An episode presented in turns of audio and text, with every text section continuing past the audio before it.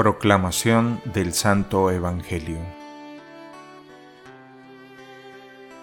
En aquel tiempo se reunieron los fariseos para ver la manera de hacer caer a Jesús con preguntas insidiosas en algo de lo que pudieran acusarlo.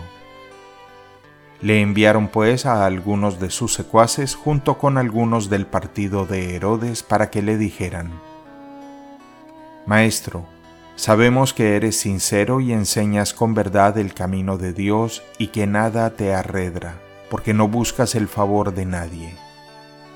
Dinos pues qué piensas, ¿es lícito o no pagar el tributo al César?